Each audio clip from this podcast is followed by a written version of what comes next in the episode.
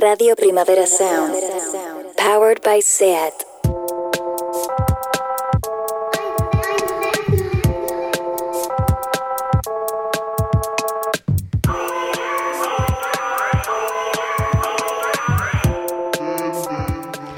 Hola a todas, bienvenidas. Hoy hablamos del poder. Estás dentro.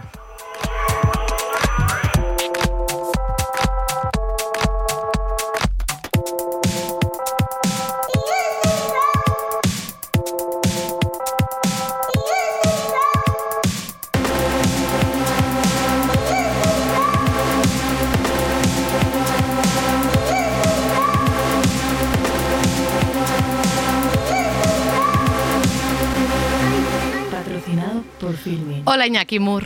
Hola, Albarriera. Vamos a decir los apellidos ahora porque si no ya no los decimos nunca más y nadie sabe quién somos. Voy a empezar directa. Vale, vamos allá. ¿A ti te pone el poder? Eh, a mí el poder me seduce a la par que me tortura, ¿sabes? Ah. Es, como, es como esa sarna que con gusto no pica. Y curiosamente me cuesta mucho soñar con tener poder y llegar a él siendo consecuente con mis principios, ¿sabes? Pero lo deseas. Lo deseo de verdad y eso, eso me lleva a pensar que es inevitable que viviendo una- en una sociedad capitalista idealicemos el poder como, como algo atractivo y que, y que seguro que nosotros podríamos vivir en positivo. A nosotros seguro que no nos corrompería. ¿Tú crees? No sé si se puede, la verdad. Y, y me descubre constantemente luchando para tener poder y a la vez sufriendo por los que lo ejercen sobre mí, ¿sabes? ¿Será que soy más soca o que demonizo demasiado el concepto del poder? Entonces, si lo demonizo tanto, ¿por qué sigo luchando para llegar a él? Poder implica opresión, querer es poder, el poder te da libertad, te esclaviza, te libera a ti a costa de esclavizar a los terceros, no sé, mucho lío tengo yo con este tema, ¿sabes? Pero, pero sí es verdad que creo que se viene un programón de dentro. Así que, Alba, ¿qué tal tú con el poder? Cuéntame. ¿Qué tal yo? A ver, yo em, te diría que intento luchar contra las dinámicas de poder a nivel social, pero a nivel personal el poder me valida. Me engancha como conseguir cierto poder, ¿no? O mejor dicho, me atrae, o sea, al final lo que te permite el poder, las puertas que te abren. No es que yo quiera tener poder, sino las facilidades que te da tener poder. No sé, inevitablemente cuando veo a alguien con mucho poder pienso, joe, qué morro, ¿no? Yo también, yo también quiero. El anhelo de conseguir lo que no tienes. Pero ¿sabes qué? ¿Qué? Cuéntame. ¿Sabes qué es lo, lo que a mí realmente me remueve el, el estómago, me hace dolor? A ver, dime. Pues cuando el, poder se convierte en abuso. Y esto lo digo porque esta ha sido la semana del abuso. Lo que está haciendo la policía en las calles es abuso policial. Que una chica haya perdido un ojo es abuso de poder. Que Cifuentes no esté en la cárcel, el rey emérito de vacaciones y Pablo Hasél entre rejas, desde luego que es abuso. El movimiento Free, Free Britney y el control que hay sobre la cantante pone en evidencia los casos de abuso hacia los personajes públicos, sobre todo si son mujeres. Y decir también que las más de 20 chicas que han puesto nombre y apellido al acoso sexual que se vive y se permite en el Instituto, en el Institut del Teatre han sido abusadas, porque Joan Uller, Jorge Vera y Berti Tobias son abusadores. Así que desde dentro aprovechamos para condenarlo.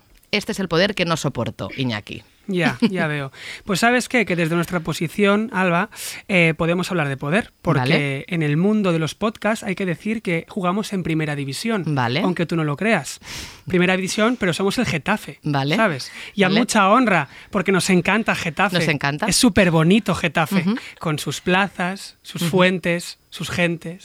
Viva Getafe. ¿Podrías explicarle a la gente exactamente por qué estás hablando de Getafe? ¿Qué te ha pasado en Getafe? ¿Has estado en Getafe? No, la verdad es que no. Y si he Ah. estado, no me acuerdo. Pero el tema es que hablo de Getafe porque hoy hemos traído cerveza al estudio, cosa que no hacemos nunca. Y hemos decidido ser algo menos soviéticos y darnos un poco al holgorio etílico, que de vez en cuando pues no va nada mal. O sea, estamos dando básicamente por hecho que en Getafe la gente bebe mucho. Debe ser. debe Vale, ser. Vale.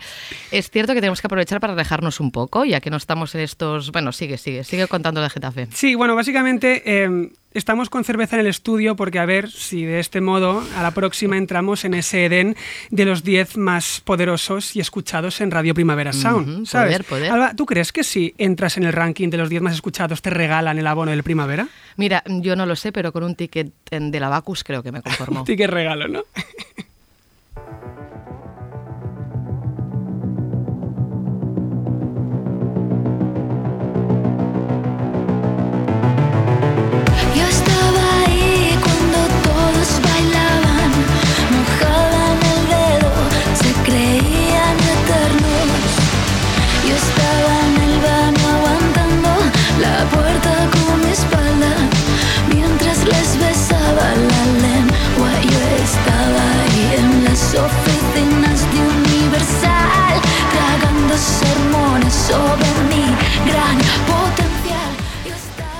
Iñaki, pero hoy las cervezas se comparten. ¿Quién nos acompaña? Nuestra primera invitada es una de las actrices más exitosas y solicitadas del momento y además no negaré que es mi mejor amiga, ¿vale? De toda la vida. Aquí también hay un poco de poder, ¿eh? tengo que Eh, decirlo. lo sí, siento. seguramente, pero me hace mucha ilusión que esté hoy en el programa, ¿sabes? Porque ya un día me dijo que quería venir y yo, pues claro, formalicé la invitación, no sé, aunque, aunque la hubiéramos invitado igual, porque básicamente poca gente de la Eso industria está tan dentro como ella, ¿no? Y el programa se llama Dentro, es como que todo tenía mucho sentido. Eh, pocos premios le, le quedan por ganar. Ella es Ana Castillo. Hola, Ana. ¿Qué tal? ¿Cómo estás? Muy bien, muy bien. ¿Qué haces, qué haces por Barcelona? Em, estoy rodando, estoy rodando una peli. ¿Qué estás rodando? ¿Qué película? Estoy rodando Girasoles Silvestres, la nueva película de Jaime Rosales. Em, son ocho semanas de rodaje, llevo dos, Te quedan seis. me quedan seis. Em, y aquí estoy muy contenta. Qué bien. Nosotros de que estés aquí, así que súper. Tenemos otra, otra compañera aquí entre nosotros. Ella es Charlie P. Es humorista y guionista. Es una de las, pre- de las presentadoras del programa L'Apocalipsis de Cataluña Radio y trabaja también como guionista en La Resistencia. También colabora en La Fábrica de Rufián y fue una de las guionistas de la exitosa serie Drama, emitida en Place. También es monologuista. Charlie, querida, ¿cuándo duermes? Hola, nunca. ¿Qué es dormir? Estamos muy contentas de que estés aquí. Ay, yo también, qué ilusión. Empezamos. Vamos allá. Vamos Venga. allá. Venga, esta es una pregunta para las dos. Venga. ¿Qué connotaciones tiene para vosotras la palabra poder? ¿Qué connotaciones? O sea, ¿en qué sentido? En... ¿Qué, qué le atribuyes a esta palabra? Te dicen ¿Sensaciones poder y te negativas? lleva a algo positivo, algo negativo. A mí me lleva algo negativo, Negativo, sin querer, sí. sí. Vale. O sea, yo- la palabra poder tiene algo negativo. Pero igual porque, por lo que decíais antes, como que lo tengo muy vinculado al abuso. O como a que si alguien tiene poder, eh, hay mucha gente por debajo que no lo tiene. Sí, como que te, te lleva como a un... O sea, toda la gente que conozco que tiene poder lo ejerce mal, creo. o, o- o lo primero que piensas es gente que se ha corrompido por el poder o cosas así. Entonces no lo relaciono con algo positivo. Luego hay, tiene otras connotaciones, o sea, tiene mm, otras cosas, como por ejemplo lo que tú decías, Alba, en plan, eh, privilegios, validación, eso, eso sí me lleva a un sitio mejor. Pero la palabra poder la coloco en un sitio malo. Eh, hoy en el programa que, que vamos, bueno, vamos a hablar básicamente sobre el poder desde diferentes puntos de vista, nos parecía como bastante apropiado eh, hablar de una película que estrena Filmin este próximo viernes, que se llama The Assistant. Y la película narra la experiencia de una joven muy preparada y muy formada, que se llama Jane, que se abre camino en el mundo de la producción cinematográfica. ¿no? Y la película pone en evidencia los abusos de la industria cinematográfica, fruto de una estructura piramidal de poder en la que, en la que el abuso de poder, tanto sexual como, como emocional, el machismo, la manipulación, la, competitividad y el miedo a perder un trabajo, que ya es mediocre de por sí, centran un poco pues, la narrativa de, de la historia. Y es un thriller que desde dentro os queremos recomendar porque nos va al pelo para el programa de hoy y porque nos permite hablar de cosas muy interesantes que nos apetece realmente mucho y creemos que es importante. Así que hoy pues, estará presente en la tertulia.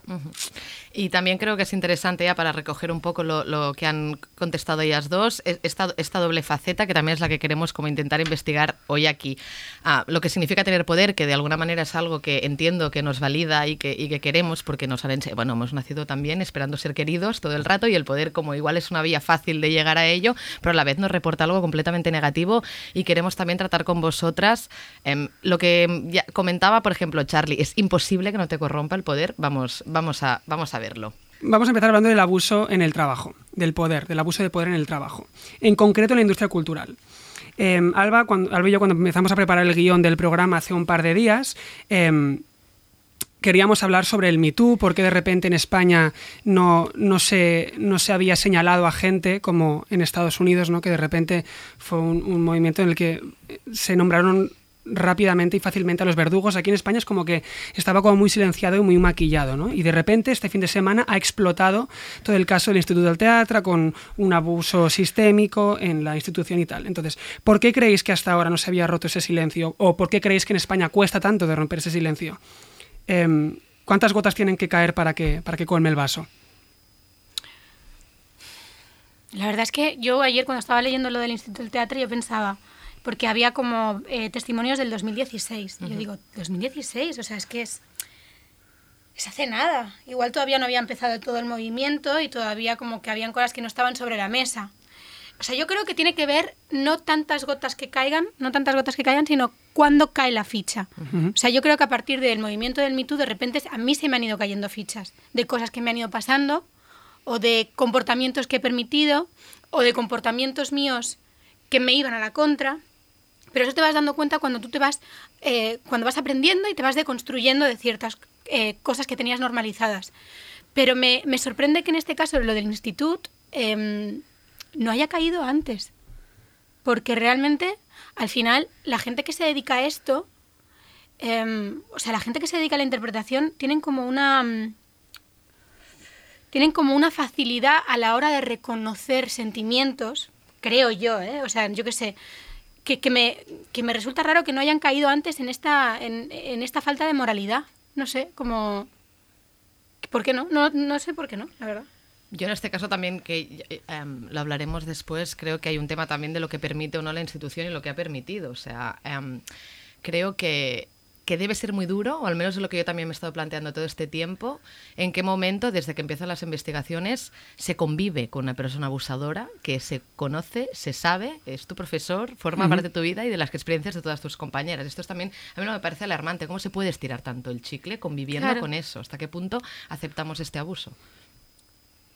Es que, bueno, sí, es que, bueno, claro, yo no, no, me- no me dedico explícitamente en el- para nada en el mundo de la interpretación, entonces nunca he estado en una clase de teatro ni nada así, entonces, pero desde fuera eh, es que me, me preocupa lo mismo, es como, como, es que lo que acabas de decir, de tener que ver o ir cada día al sitio donde sabes que te están, que están abusando de ti o algo así y que nadie haga nada, me, a mí me parece loquísimo. O sea que... Es, es verdad que con los actores y con las clases de interpretación como que la línea es muy fina, porque muchas veces no sabes hasta dónde está la interpretación, eh, hasta dónde llega el personaje, hasta dónde está la vida real, hasta dónde alguien te está machacando como para conseguir algo de ti, si forma parte de una técnica. O sea, hay, hay movidas de Claro. ese tipo, pero... Pero es que no es verdad, porque yo cuando tenía eh, 18 años que empecé a hacer como cursos de interpretación, yo, o sea, y con gente que estudiaba conmigo, nos dimos cuenta de que, de que hay límites que no se pueden pasar y de que hay cosas que cuando te hacen daño o sientes una falta de respeto o sientes que de alguna manera te está violentando, eh, igual no es el camino, o por lo menos no lo es para mí, ¿sabes? Y, y estas cosas como que yo creo que, que hay actores que las juegan más y actores que las juegan menos, pero sí, creo que sí que se puede intuir por dónde la cosa no va bien. Pero sí que es lo que tú dices, que si de repente se ha normalizado siempre tanto dentro de esta institución, ¿cómo sales de eso? Pues eh, no sé. Y que creo que esto, también se extrapola, o al menos sería interesante que empezaran a caer un poco todos, porque esto también pasa en el mundo de la comunicación, del periodismo, de los rodajes, de la producción, etcétera. De hecho, también nos interesaba entender con vosotras por qué creéis que la élite cultural le, cuenta, le cuesta tanto exponer el nombre de sus verdugos, ¿no? O sea, ¿de qué hay miedo? Porque al final muchas veces consideramos que la cultura debe ser, ¿no? Un sector más sensibilizado, donde hay gente más bohemia, ah, más contracultural, donde todo esto se se tiene súper aceptado, sin embargo, luego, ¿qué pasa? ¿Qué- ¿De qué tenemos miedo? Yo creo que tiene que ver con la exposición siempre. O sea, yo, yo cuando... O sea, yo intento mojarme lo máximo posible eh, a nivel em, político, social y tal, pero hay veces que me, me rayo porque pienso, tengo toda la información nece- necesaria como para poder exponer mi opinión clara. Pues es que muchas veces no la tengo y al final eh, que yo exponga algo, de repente lo va a ver mucha gente y esa exposición también te da un poco de vértigo porque piensas, si no estás segura, cállate, ¿sabes? Entonces, o sea, no, en, el caso de si yo hubiera sido abusada eh, explícitamente por alguien en concreto, espero poder tener el valor de decirlo. Pero si quiero defender una causa, tengo que tenerlo muy claro porque si no me- me da miedo.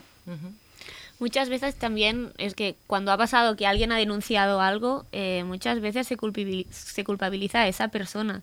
Entonces, cuando tú ves que compañeros, compañeras tuyas a lo mejor han dicho tal persona y al cabo de nada no sabes nada de esa persona y la de otra persona sigue trabajando igual, eso también creo que da miedo. Y, y creo que es lo que hay que cambiar, que se pudiera decir esto y que esa persona fuera y ya está. Pero creo que hay ese miedo también de que luego te culpabilicen a ti, que, que seas salgas tú mal parada, que pierdas tú, oye, no te llamen por ser una, o sea, por meter jaleo donde, ¿sabes? Como que no te llamen de ciertos trabajos. conflictiva, de- exactamente. Sí, lo que pasa es que hay veces que hay herramientas ya activadas para prevenir estas cosas y que de repente el, o sea, el, el abuso es tan sistémico que precisamente el, el- el sistema boicotea esto, ¿no? Porque con Alba estuvimos mirando información con el tema del IT, la investigación del diario Ara, y se ve que hay un colectivo llamado GAF, que es el Grupo de Acción Feminista, arrancado por África Alonso, Gemma Polo, eh, Sara Palomo, Nuria Curuminas y otras actrices del IT, que presionó para que se redactara un protocolo para la prevención, detención y actuación ante el acoso sexual y que, según palabras de la misma África, costó mogollón que en el IT prosperara ese, ese protocolo y que justo cuando han salido todos estos casos, el Instituto del Teatro como institución defiende, ¿no? En plan, no tenemos este protocolo para prevenir, para, para prevenir esto, pero claro, no ha habido una denuncia formal, con lo cual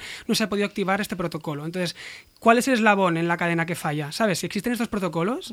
Seguro que hay estatutos en las grandes cadenas o en productoras que de repente previenen que esto pase. Hay leyes ¿no? que protegen a la mujer. ¿Por qué sigue pasando esto? Porque teoría- siguen mandando los que siguen mandando. O sea, yo creo que tiene que ver con eso. Yo creo que cuando la generación de la gente que manda ahora dé paso a la siguiente generación con otro tipo de... Pero es que además es- o sea, se puede extrapolar a todo, quiero decir. ¿Por qué seguimos siendo en mayor o menor medida racistas, homófobos, tal? Pues porque al final venimos de un sistema en que la generación que sigue mandando es una generación profundamente homófoba, machista, racista. Entonces, inevitablemente, si esa gente sigue teniendo el poder, eh, se, se van a seguir normalizando o permitiendo ciertos comportamientos. Cuando esa peña se pire, de alguna manera, o sea, se mueran o se jubilen o lo pase lo que pase, poco a poco O los echemos. o los echemos, poco a poco todo esto, espero que se vaya como limpiando de alguna manera, pero es que inevitablemente si la peña que... Ya me estoy poniendo muy macarra. si la gente que trabaja en el Instituto del Teatro, los que permiten, los directivos, son gente mayor que llevan conviviendo con este señor, eh, el señor el Joan aquest, Sí. toda la vida, le conocen y son colegas, ¿cómo no van a tener eh, de cierta manera normalizadas ciertas actitudes de un tío que además sabe todo el mundo que bebe? ¿Sabes? Es que yo qué sé, es como... Es que la frase ya sabemos cómo es, que se ha dicho, es como, no, ya sabemos cómo es, vale, pues fuera. No puede ser así si estás educando a gente joven y que, que ilusionada con una profesión y que quieren aprender. no, pues no, ya sabemos cómo es, no sirve. Como, Si ya sabes cómo me pongo, ¿para qué me invitas? ¿no? Sí. Pues está- es, como, no, pues no, no No sirve. se te invita más. no se te invita más de punto.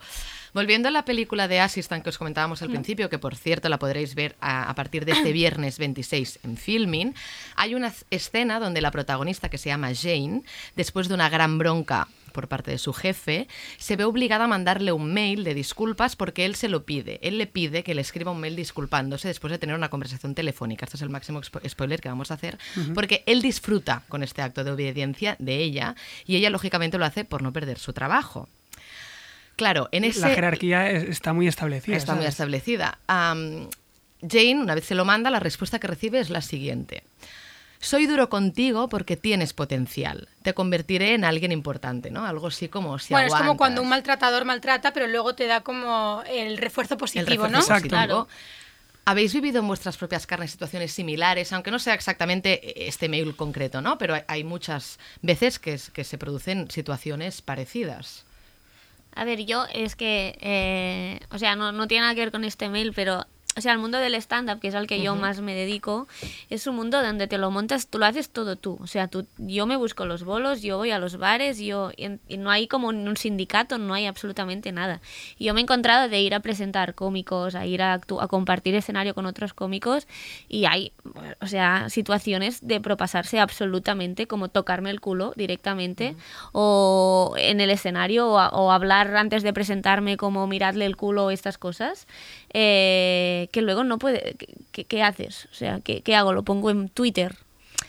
Eh, ¿Y qué? Es como... No hay, no hay una- un apoyo. es- no hay, no hay nada, es como, bueno, es como red. tienes que echártelo a las espaldas y seguir, porque no, ¿qué, qué vas a hacer si tam- tampoco la otra persona tampoco muchas veces no es ni conocida tampoco? Es como, entonces es como un mundo que no está para nada, es que no tiene nada que ver, ¿sabes? Como, no hay nada que regule nada, es como, dices, vale, es esto un gilipollas, no vuelvo más, pero. Pero hay, ¿sabes? No sé.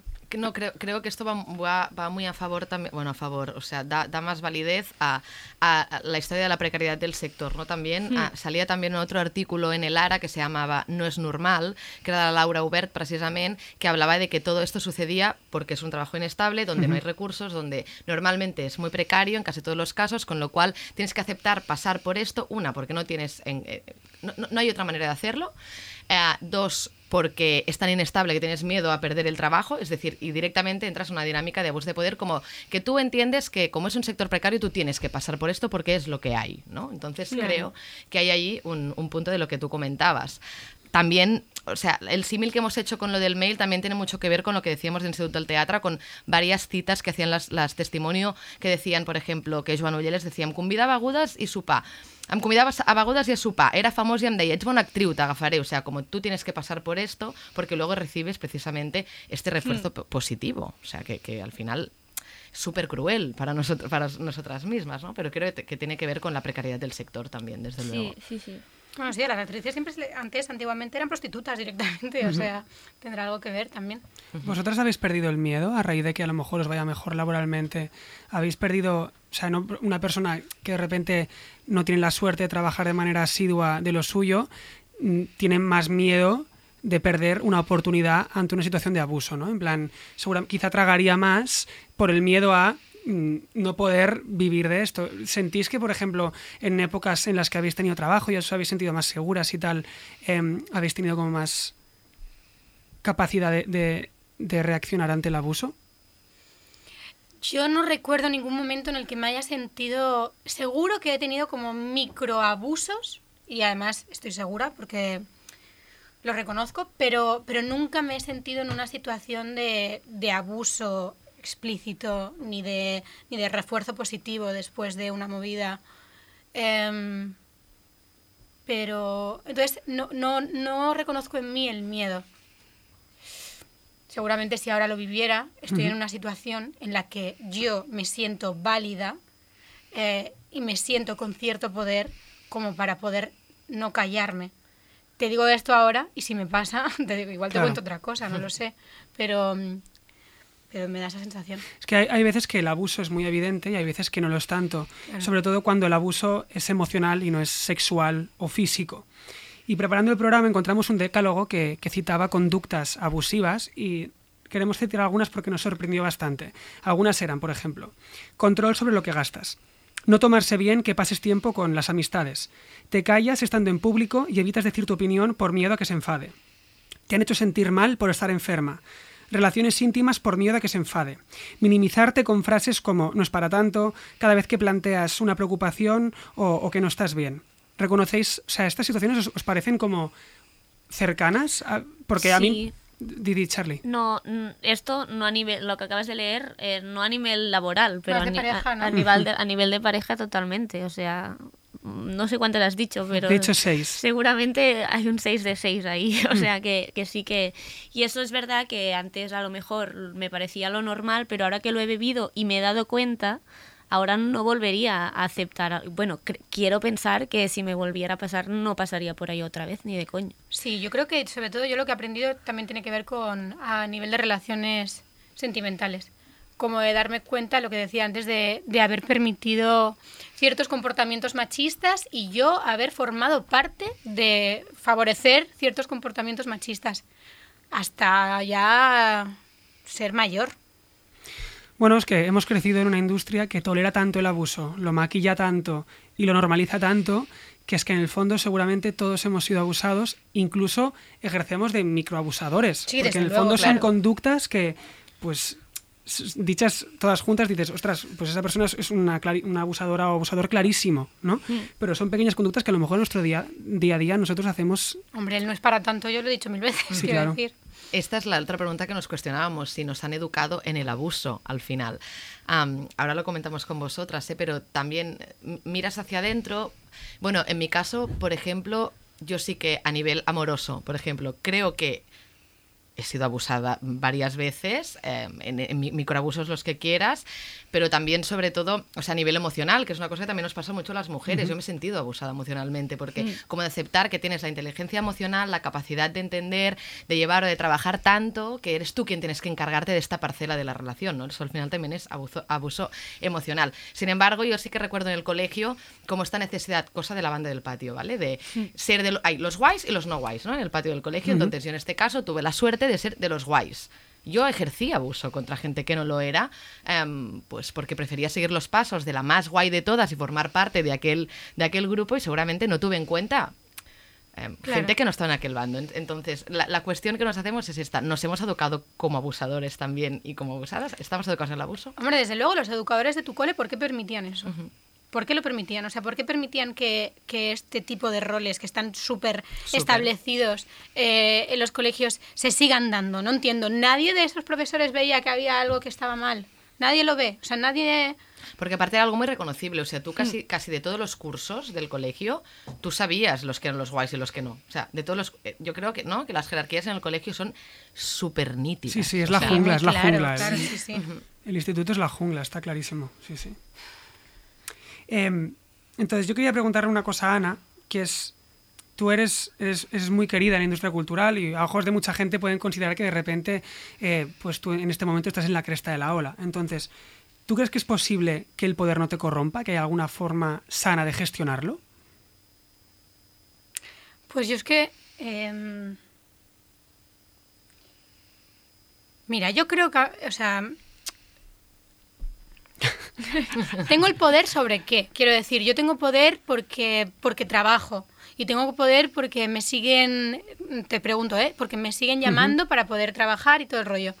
Pero ¿sobre quién podría ejercer yo abuso? ¿Sobre gente de, de equipo técnico, por ejemplo? ¿Sobre quién? No lo sé, pregunto, ¿eh?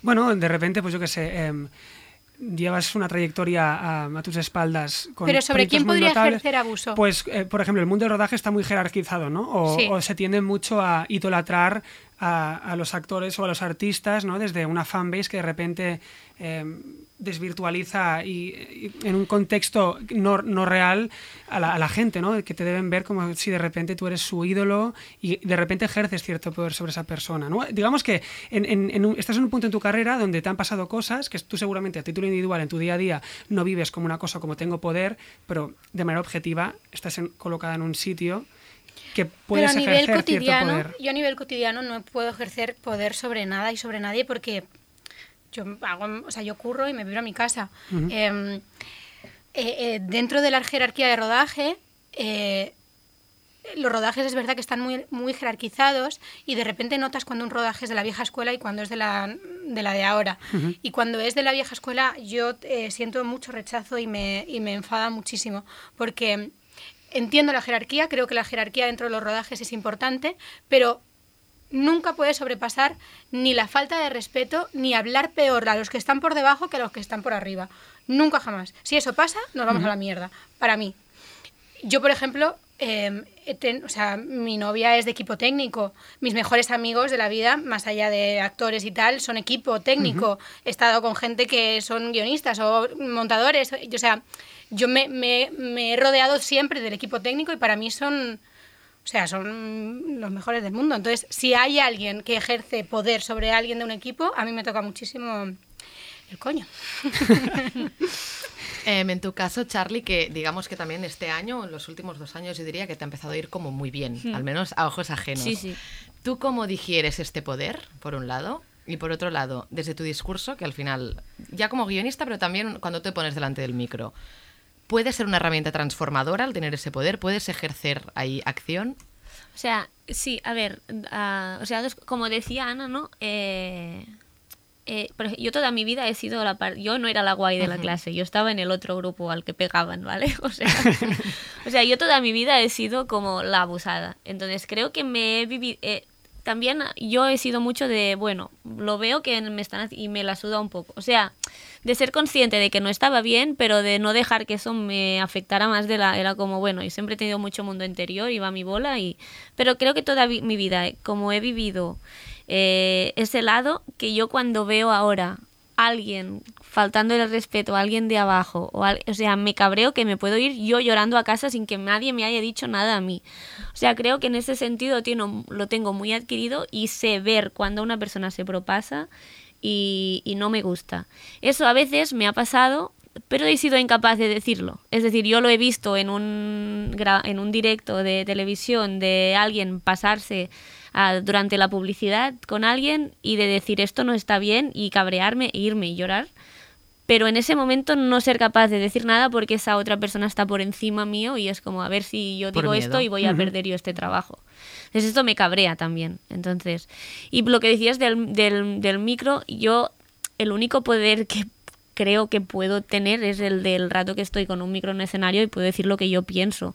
Pero lo que yo pienso, si tú estás abajo y lo recibes como yo, guay, si no, tampoco creo que sea ningún poder. O sea, tengo el poder de que ese momento todo el mundo me escucha lo que yo digo, pero que luego lo que yo diga lo acogen como ok o se vayan a casa diciendo, vale, ok, Charlie, esto es, ya es cosa suya. O sea, creo que el único poder que yo tengo es que se me escucha cuando hablo, pero luego puedo decir tonterías, puedo decir cualquier cosa que no llegue. No sé, no, no tengo sensación de tener ningún poder realmente. Seguramente también es algo incon- inconsciente, que tú desde tu- tus monólogos, que también ah, ti- ti- tienen también una- un claro objetivo político, bueno, Hmm. por así decirlo, aunque también sea desde la broma, creo que sí que desarticulan ciertos, ciertos discursos y de- desde ahí creo que ejerces bien, ¿no? En este sentido. Sí, puede ser, poder. Pero igual es esto, una cosa inconsciente. Sí, o incluso desde el humor, ¿no? Desde el humor Sí. de repente tienes el poder de hacer que la gente se vada y cambien su estado de ánimo y de repente salgan mucho mejor de lo que han entrado. Eso también es, Sí, es- eso es- es- es una, es una sí. herramienta transformadora, ¿no? En cierto Mm. modo. Hay otro tema em, que sobre todo nos pasa igual a las personas que no estamos tan dentro de ciertos circuitos o que aún no nos va tan bien, ¿no? Estamos empezando o estamos empezando aún, aún a ojos ajenos no nos va tan bien, lo que significa que te va bien en el trabajo, ¿vale? Creo que vosotros sois un ejemplo de sí, cada una en su disciplina. Desde fuera da la sensación a veces de que estos circuitos de poder son como endogámicos, herméticos, inaccesibles, que siempre es la, la misma gente que sale, que siempre es la misma gente a la que se llama, que siempre es la misma gente que se re- retroalimenta eh, em, el discurso, o los enchufes o los contactos, ¿no? por así decirlo. ¿Cómo empezasteis vosotras? ¿Cómo accedisteis a, a- a ese poder, bueno, o, a este puesto al final? ¿Quién te invita a entrar? ¿O, o es algo puramente em, de, de una carrera laboral que fructi- fructifi- Fructífera, ¿no? en un final, ¿no? Como desde fuera se ve distinto. En, en mi caso fue, eh, o sea, yo empecé a hacer monólogos, en plan, eso me gusta y, y creo que es lo que quiero hacer, pero es un mundo súper precario, súper difícil. Ahora hay como una escena en Barcelona guay que se ha creado y ahora, pero cuando hace siete años u ocho, era como existían dos bares, era como nadie sabía lo que era el stand-up, era como y era como bueno, actuando, actuando, yo tardé cinco años a conseguir mi primer trabajo de guion, de ir cada día de la semana a actuar en bares como para aprender a cómo se hace. Entonces fue de trabajar, trabajar, trabajar, escribir cada día, ir a probar, escribir, ir a probar, escribir, ir a probar, hasta que un día pues lo petas en un bolo y te ve alguien y dice, oye, pues ¿quieres hacer una prueba de guion? Y a partir de ahí, pero tardé la vida, o sea, era como la gente... Yo también tenía un trabajo de profe de inglés, en plan, eh, porque me permitía tener toda la mañana libre para poder escribir stand-up, pero eso hacía a la vez que cobrara una mierda, porque tenía que cobrar 500 euros al mes para poder tener tiempo libre, para poder probar lo otro, que es lo que yo quería, pero al final era trabajar, tra- currar, currar, currar, hasta que me llegó de forma natural, pero que tardó mucho, que la gente ahora dice como, hostia, qué suerte tiene Charlie que está a todos lados. Bueno, No te ha regalado nada, ¿no? Charlie ha estado cinco años comiendo mierda para poder estar donde está ahora. Ese creo que se idealiza mucho, ¿eh? También Sí, esa sí, posición sí. de poder. Es O sea, eh, totalmente. Y se- y se banaliza mucho, haces. se banaliza sí. mucho el No éxito. sabes qué dices, no sabes lo que dices. ¿no? Claro, claro. En tu caso, Ana. Em, no lo sé, o sea, yo por, o sea, yo por una parte también empecé a currar desde muy pequeña, yo empecé a currar como con 14 o así, y era todo a base de castings y de hacer pruebas y tal. Eh, y estuve desde los 15 hasta los 19 currando sin parar, a la vez que hacía la ESO y hacía bachillerato, empecé la universidad y tal. Y luego hubo un momento de mi vida en el que yo estaba haciendo una serie diaria, de repente me llamaron los Javis, empecé a hacer la llamada. La llamada era una obra de teatro que además en ese momento se hacía de manera eh, de gira, o sea, por España durante seis meses y tal. Em, Y cuando terminé la gira de la llamada, hice una prueba también, como un casting grande, que fue para una película de Iciar Boyaín. Entonces yo creo que ahí empezó como, como un poco el empujón de de repente estar un poco en el... eh, El trampolín, ¿no? no, como en, en el sitio de mira, ¿sabes? Como a partir de la llamada que me permitía hacer funciones todas las semanas en Madrid, que se convirtió como en un fenómeno y un éxito, y todo el mundo venía a verlo, eh, y la película de Iciar y tal, que me dio el Goya, fue como, pues venga chicos, a ver. Entonces de repente me empezaron como a, a- a llamar y, sentí, y a sentir yo por un lado que tenía una validez detrás. Em, pero esto fue hace, mm, pues también como siete años o así. ¿Y creéis que, que el enchufe existe? No, yo creo que existen las facilidades, pero por lo menos en la interpretación, de verdad, yo tengo comprobado que por muy... em, es que no sé, no sé qué enchufes hay, pero por muy mm, cercano que seas de quien seas, eh, si la gente no quiere No vales, verte, sí, si la gente no quiere verte, no, no, no funciona. Pero sí existen las facilidades. O sea, si tú eres bueno, ¿cuánta gente buena hay que no se conoce? Claro, claro. O sea, si tú eres bueno y te dan la oportunidad o, o te, te dan tal, o sea, eso es una suerte gigante, desde luego. Pero si no eres bueno, no. O sea, da igual quién te llame, ¿sabes? O sea, si no eres bueno, no... A no ser que seas la persona más guapa de España, que de repente pues ya es, es otro tema. Yo quería preguntarle a Charlie una pregunta que me interesa mucho la respuesta, porque escribiste drama con dos hombres, ¿no? Con Uriol Pérez y, y Dani Amor. En La Resistencia, el equipo de guion son mayoritariamente hombres, y en cambio en La Apocalipsis es un equipo de mujeres, ¿no? ¿Qué diferencia hay entre trabajar rodeada de hombres, en un equipo de hombres, y trabajar rodeada de mujeres? Tú como mujer. Em, buah, vaya pregunta. Nunca me lo he planteado, ¿eh? de verdad. O sea, escribir drama con Dani y con Uri fue, fue muy fácil porque era un tema muy re- relacionado con la mujer, ¿no? El aborto. Entonces ellos me preguntaban todo y me escuchaban todo el rato y, y lo aplicaban y cuando yo decía, oye chicos, esto no me parece, ¿por qué? ¿Por qué? Y se interesaba. Entonces fue muy fácil, no fue en plan tener que pelear todo el rato. En la resistencia tengo la suerte que, o sea, el equipo de guion es como muy grande, pero yo trabajo con, con los de Barcelona, bueno, como el, que es Yunez y Xavi Daura, y es gente que, no sé, que, que a la hora de hacer chistes y tal, es que no, no sé si hay diferencia real. También son trabajos muy distintos, porque el Apocalipsis es un programa de radio que es un concurso, al final es, es cada una también escribe su parte, no hacemos nada en común. Eh, es como, no, no sé si hay mucho, pero porque no considero que sean trabajos, o sea, no funcionan igual. Es decir, no estoy todo el rato con, tres, con Dani y Uri, quedábamos cada día para escribir juntos. En la resistencia yo hago mis ideas y escribo mi sección, aunque luego las ponemos en común y tal. Y en el apocalipsis cada una hace su, su parte del programa y... Entonces no sé, no sé, es que no sé decirte. También ella trabaja con chicos como de una generación muy concreta, que no es lo mismo currar con, con señores Con carcamales, ¿no? Con señoros de... y Sí, con a ver, señoras. Y con señoras, sí. No es lo mismo eso que currar como con gente de nuestra generación que se dedica a lo mismo que nosotros. Porque, por Claro. ejemplo, hay chavales de nuestra generación que no se dedican a esto que para mí no tienen ni puta idea de nada. Pero chavales que se dedican a lo nuestro y que están tan rodeados de tías, que, que están empezando a tener poder y voz y voto, como que estamos un poco contagiados de lo mismo a nivel general. Entonces, para mm, acabar un poco como una penúltima pregunta de la tertulia y dar un poco de luz al tema del poder, ¿no? que si no parece que solo le demos una connotación como negativa. Ana, si tú de repente tuvieras una persona en tu entorno cercana que ves que está pasando una situación de abuso, o ya sea sexual, laboral, emocional, sentimental, familiar, ¿cómo le ayudarías? Pues si yo tuviera poder, es decir, si yo viera que esto pasa en un rodaje, em, en un rodaje donde yo estoy trabajando, Si no la justiciera, ¿no? De rodaje en rodaje. apareciendo ahí. no va a aparecer en Con una bandera. Pero si Me han esto pasa, avisado que ha pasado aquí, estoy aquí para solventar. Mi radar. ¡Qué imposible! Pero si, si, si pasara en un rodaje en el que yo estoy trabajando, o sea, yo lo pondría súper en evidencia. De hecho, esto me pasó en un rodaje. Y no solo yo, sino como más gente hicimos evidente algo.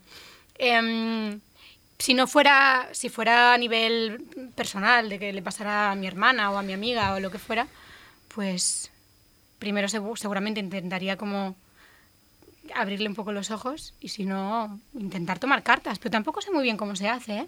Pero intentaría hacer algo, claro. Chicas, hasta ahora hemos hablado sobre todo de trabajo. Última pregunta. ¿De sexo? No, aún, aún, aún no, aún no. Pero sí que en vuestra vida personal, ¿quién os da poder? ¿Quién es vuestro faro? O sea, ¿quién nos da poder? O sea, Con no- poder positivo, ¿quién, quién, quién os ayuda a. Sí, el poder a em- mejor? empodera de repente, o te hace sentir segura y eso también genera poder, ¿sabes? Pues creo que mis amigos. Sí, yo creo que todos mis amigos me ayudan un montón, a, un montón a, a sentirme esto válida, a sentir que soy buena en lo que hago, que yo diría que sí. Sí, yo también, mis amigas, eh, mi novia, porque además es que eh, yo nunca había estado con una chica y de repente estar con una tía te das cuenta de lo increíble que somos las mujeres y cómo, mm, joder, que al final el punto de vista masculino es una exigencia brutal y las tías es como que admiramos muchas cosas que nunca habías tenido en cuenta.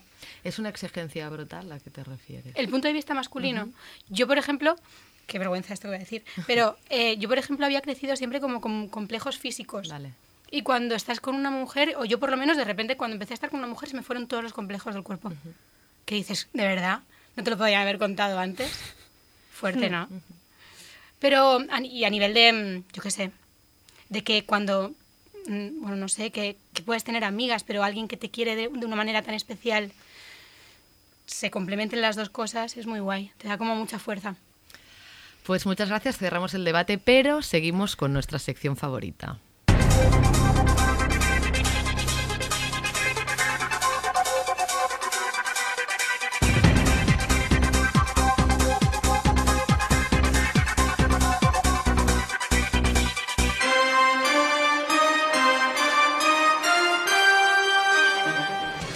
Vale, chicas, cuando suena esta canción, no estamos alabando la figura de Carlos Sobera. Última vez que se habla de Carlos Sí, Sobera porque en este final, programa, es que de verdad no hace falta darle más ¿qué nos poder. pasa Ya con está. Carlos Sobera? Última vez, te lo pido. Vale, ya está, no lo diré nunca más. Eh, significa que si suena esta canción que estamos entrando en la Green Room, ¿vale? En esta sección deberéis responder a preguntas políticamente incorrectas y solo podréis pasar la cabra una vez. Bueno, ¿Vale? ¿cuántas preguntas son? No, no son muchas, no son muchas, tranquila. Eh, es más corta que la Sele. Eh, ¿Os veis capaces de salir airosos de la Green Room, Charlie? Venga, lo intentaremos. Ana, ¿vamos allá? Vamos allá. Vamos allá. Ana, un compañero o compañera de reparto que te haya hecho un poco de tilín. ¡Ay, qué vergüenza! o sea, qué vergüenza. Muchísimos. Muchísimos. A ver, a ver. Un nombre, es que, nombre y apellido que conozcamos un poco. Til- Uno. Tilín, admiración, química. Pero es que muchos, No o sea, pensad que yo, de verdad, ya que eres morbo. de, de adolescente y ya no tan adolescente, con todos los tíos que yo tenía trama de amor, me gustaban un Ah, poco, no lo podía fíjate. evitar. Eh, luego se me pasaba, ¿eh? Llegaba a mi casa y se me pasaba, pero durante el tal como que me hacían Te gracia. confundías. Sí, me confundía. me, pasó una, me pasó muy fuerte con un actor que se llama... Bueno, a ver, muy fuerte tampoco, pero me pasaba mucho en rodaje que leía guiones de que me ponía los cuernos y me echaba a llorar leyendo los guiones. Te dolía. Me dolía muchísimo. Eh, con Alex Martínez en Amar es para siempre. Muy bien. Charlie, ¿quién paga mejor, Rufiano o Broncano? Broncano. Muy bien, ha sido rápida, ¿eh? Ha respondido muy rápido. Eh, Ana, de todos los premios que te han dado, ¿hay alguno que te dé un poco igual?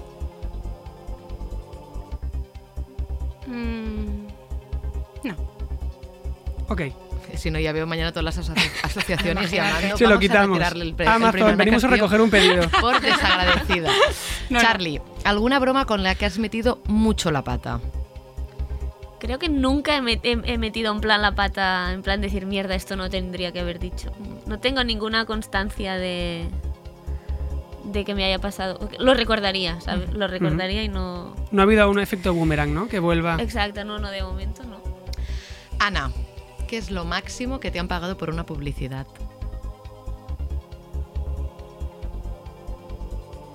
Está calculando. ¿eh? Sí, sí, estoy la calculando. Eh, 75.000 euros. Oh, wow. Muy bien. Pero en mucho tiempo, ¿eh? O sea, fue como en varios, en varias tandas. Charlie. la brutos, brutos, perdón. Eh, Charlie, la droga más fuerte que has probado. La droga más fuerte que he probado, la cocaína. Ana, el tatu del que más te arrepientes y por qué. Eh, step by step, porque me lo hicieron muy gordo y se me ha borrado. Es un poco carcelero, ¿o ¿qué? Es muy taleguero, muy taleguero. Step by step, es como Living is Beautiful. O, O sea, alguna- alguna- también esto pasará, que lo asco, todo el mundo. Es un poco Mr. Wonderful de Mr. Wonderful. Calla, calla, prou. Charlie, para entrar en la fábrica de Rufián, ¿es requisito votar a Esquerra Republicana? Yo no voto a Esquerra Republicana. y Rufián lo sabe. O sea que no. No, no, no. Ana, eh, si Woody Allen, conocido abusador, te ofrece una película, ¿dirías que sí? Sí. y mira que te iba a decir, No, no, no, ¿por qué no? Pero, a ver, puede ser que sí. Lo tendría que pensar. pero Puede ser puede que sí. ser que sí. Podría pasar. Podría pasar. Vale, avisamos desde aquí. estem, con- estamos sí, sí, contestando muy bien. todo. Eh, y muy Y rápido y muy conciso además, Sí, ¿eh? Y además Con solo quedan par. dos. Charlie, un monologuista que no te haga ninguna gracia. En plan, para tu casa. Qué, puta. eh, David Guapo. Vale. No te hace gracia. Nada de gracia. Qué fuerte. A las dos, última pregunta. Esta es la clásica. Follar, matar o casar. Ay, Os qué voy a decir nervios, me Tres encanta, qué nombres, shock. cada uno va un verbo. Luego vamos a jugar al que prefieres. Follar, matar y casar. Entre Pablo Motos. ¡Hostia! Matar. Ana Rosa Quintana Matar, ¡Hostia! mierda. o Miquel Iseta. Wow. ¿Quién empieza? Wow, es imposible. Sí se ver. puede, ¿eh? Sí se puede en Sí el se. Nosotros puede. nos hemos planteado y ha acabado saliendo. Mira, matar a Pablo Motos. Vale. Me caso con Iseta por la fiesta del baile después. y mira, me fue yo a Ana Rosa eh, Para Wow. estrangularla. para mientras hacer lo algo haces. así. Exactamente. Yo Valienta. también, yo también, yo también. ¿Te Yo puedes también. a Rosa también? No me voy a casar con ella, es que no puedo casarme con ella, prefiero hacerle un... O sea, ma- matas, matas a Pablo Motos, te Sí. follas a Ana Rosa y te casas con Miquel Sí, y Seta. ¿Vale? Es que me cae, o sea, no sé, me caerá mejor seguramente. Tú no piensas que Miquel. Iseta tiene mucha pinta de ir con su batín y prepararte el cafetito cada día Ay, y sí, croissants. Claro, de Sí, sí. Además que eh, tiene baila divertido. ¿Vosotros Claro, habíais claro. dicho? ¿Vosotros Siempre buen dicho? humor. Yo creo que hubiera matado a Ana Rosa ¿Te Quintana. hubieras follado a Pablo Motos? Me hubiera fallado para la moto y me hubiera casado con Miquel y Seta. Es que eso es mucha homosexualidad Yo- por tu Ya, parte. es que, No, yo-. Yo es verdad que hubiera dicho lo mismo, pero como para, para tener la oportunidad de luego, pues si fue yo con Pablo Motos, como le vacío la casa. eh, Ay, no, no, yo Yo, cuando juego esto es en plan, el que peor me cae, mato. Y luego ya luego escojo. Claro. ¿Sabes? ¿Pero te cae peor Ana Ana, Rosa Rosa, Quintana. Quintana. que Pablo Motos? Sí, es que los debates Bueno, que hace estoy por la ahí, ¿eh? mañana. Es que es- son los dos ahí, ahí. Los debates de Ana Rosa son para mear y no echar gota, ¿eh? Es, Sí, es sí, fuerte el tema. Chicas, gracias por pasar por la Green Room. Sí, sobre todo porque no hemos pasado la cabra ni una vez. Muy bien. Se merece una Súper aplauso airosas.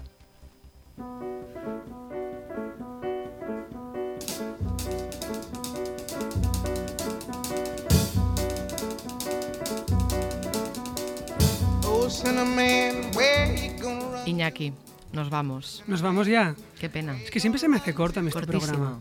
Pero hemos conseguido hacer menos de una hora. Estamos. Bueno, va- va- corre a la despedida que si ya, no. ya, ya, va, nos va a pillar el- perdón. No, no, no, pero hay margen, hay margen, hay margen, hay margen. ¿Con qué te quedas? Pues yo me quedo con que de repente me parece mazo guay hacer este programa y tener la plataforma para hablar de cosas que me interesan con una amiga. Que eres tú, me refiero. Ay, qué cabra. Claro, que a ver, comprenderás que. ¿Sabes? Iba a decir, ¿quién será? ¿Quién será? Aquí ¿Quién será? Seré yo, seré yo.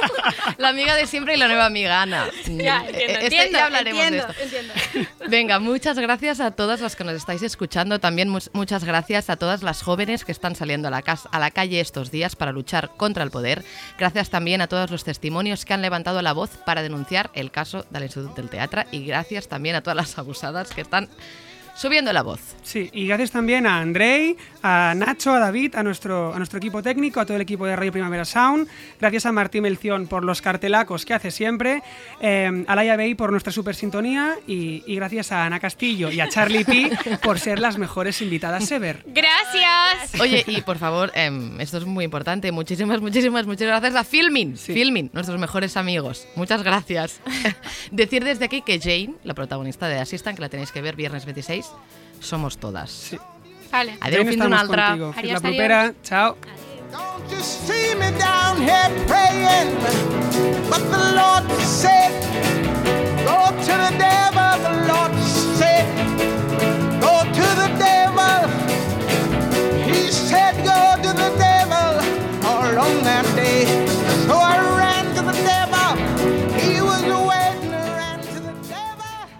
Radio Primavera Sound. Powered by SEAT.